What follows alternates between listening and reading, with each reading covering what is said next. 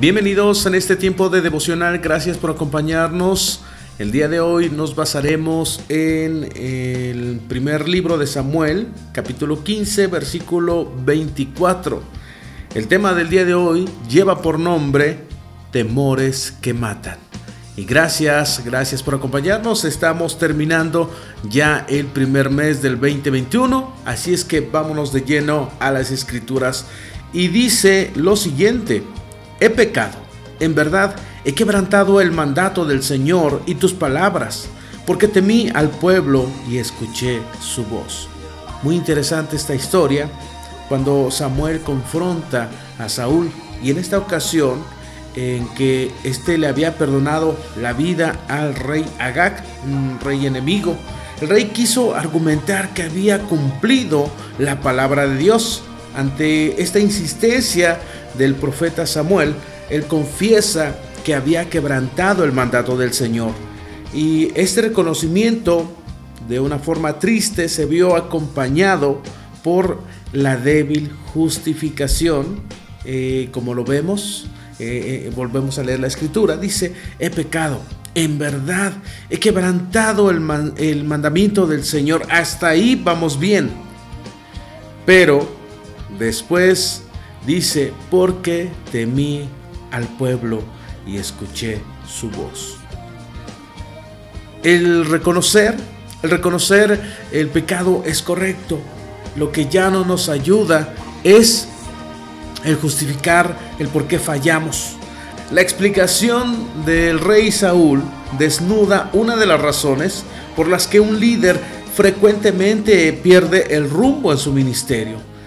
El deseo de agradar a los que están a nuestro alrededor Vemos en este pasaje que no indica de qué manera ejercieron esta presión sobre Saúl, pero podemos imaginar que en esa euforia de la victoria que habían obtenido sobre el ejército enemigo, algunos comenzaron a mirar con deseo esos magníficos animales que eran parte de los rebaños de este rey Agag a quien habían vencido. Eh, quizás los más osados o las más acercados a, a Saúl llegaron con una propuesta como este, si podían quedarse, ¿verdad?, con algunos de los, animales y por ende Saúl pudo olvidarse de las instrucciones del profeta Samuel, como lo vemos en el versículo 3 que dice, destruye por completo todo lo que tiene. Todo engloba absolutamente todo, incluyendo los animales, que nada quedara vivo. Esa era la instrucción de Dios. Quizás Saúl pensaba que sus soldados merecían alguna clase de recompensa por esa victoria que habían obtenido, la cual, sea cual sea la razón, eh, el rey Saúl cedió ante la presión y les autorizó quedarse con lo mejor de los rebaños del ejército vencido. Para Dios, la desobediencia no tiene atenuantes, queridos amigos. Cuando le comunicó a Samuel lo acontecido en el campamento de los israelitas, le dice lo siguiente en el versículo 11, eh, me pesa haber hecho rey a Saúl, porque ha dejado de seguirme y no ha cumplido mis mandamientos. El Señor no mencionó la presión que la gente pudo haber ejercido, ni el deseo de Saúl de quedar bien con ellos, ni lo difícil que se hace mantenerse firme cuando el pueblo clama por otro camino. Desde la mirada de Dios, en, el instante que Saúl cedió ante el pueblo, él le dio la espalda a Dios. Quedar bien con los demás es uno de los deseos más profundamente arraigados en nuestro corazón. Este deseo puede eh, llevarnos a callar ante el pecado de un hermano. Nos puede llevar a diluir una enseñanza para que no parezca tan radical nos puede llevar a cambiar de opinión para no desentonar con el resto del grupo o a postergar una decisión que sabemos que va a despertar críticas. Por lo general, nuestras primeras inclinaciones son las que mejor se alinean con, con la palabra de Dios. Luego aparecen esas pequeñas voces tan familiares que trabajan en nuestra cabeza para sembrar dudas sobre el camino que debemos tomar. Sea lo que sea, aquello que nos motiva a movernos en cierta decisión, debemos saber que la gran mayoría de los casos no es posible quedar bien con los hombres y también con Dios. La decisión es nuestra, también la consecuencia debe ser nuestra. Me hace pensar mucho en que vivimos en tiempos donde la forma de vivir, la forma de ser cristiano es tan ligera, eh, se ha diluido bastante. Como discípulos no podemos ceder a la presión de la sociedad, pero tristemente hemos bajado la guardia es bien fácil que hoy con el avance de la tecnología, que es muy buena por cierto, podemos llegar a través de la tecnología con estos devocionales para que profundicemos y nos acerquemos más a Dios. Eso es bueno, pero también nos hemos hecho a la manera de vivir de este mundo. Pensamos como la mayoría, eh, escribimos como la mayoría, nos tomamos fotos como la mayoría, llevamos acciones como la mayoría, pero no nos estamos identificando con la forma en la que Dios nos llama a vivir. Es importante eh, que, que nosotros podamos pensar si estamos cediendo ante la presión de la sociedad y dándole la espalda a Dios. Recordemos que la Biblia nos dice que no podemos servir a dos amos, o a uno, con uno quedamos bien y con el otro quedamos mal. Quizás aquí estamos quedando bien con el amo llamado mundo y quedando mal con el amo llamado Dios. ¿A quién estamos sirviendo? ¿Quién está influenciando nuestra forma de vivir? ¿Quién está guiando nuestros pasos?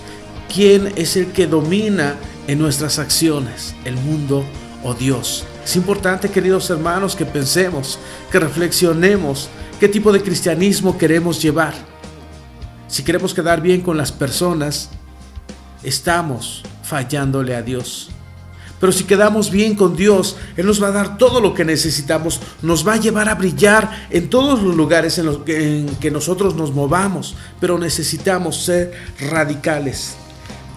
Quiero ir a la siguiente escritura, Gálatas 2, del 12 al 13, en la nueva traducción viviente dice, cuando llegó por primera vez, Pedro comía con los creyentes gentiles, quienes no estaban circuncidados, pero después cuando llegaron algunos amigos de Santiago, Pedro no quiso comer más con esos gentiles. Tenía miedo a la crítica de los que insistían en la necesidad de la circuncisión. Como resultado, otros creyentes judíos imitaron la hipocresía de Pedro e incluso Bernabé se dejó llevar por esa hipocresía. Recordamos esta historia cuando eh, el apóstol Pablo ve esto en e, esta situación en la vida de Pedro y él va y lo confronta. Y muchas veces necesitamos ser confrontados. Muchas veces necesitamos darnos cuenta de que estamos siendo débiles en muchas áreas de la vida. Realmente necesitamos pensar y reflexionar cómo estamos caminando, cómo estamos viviendo. ¿Nos está importando más lo que piense la gente de nosotros? No quiero que me vean tan religioso y entonces hecho cotorreo con ellos. Es increíble cómo muchas veces los cristianos a veces pueden hablar aún en doble sentido pueden eh, ser un poco, un poco relajados, bajando el nivel de su cristianismo.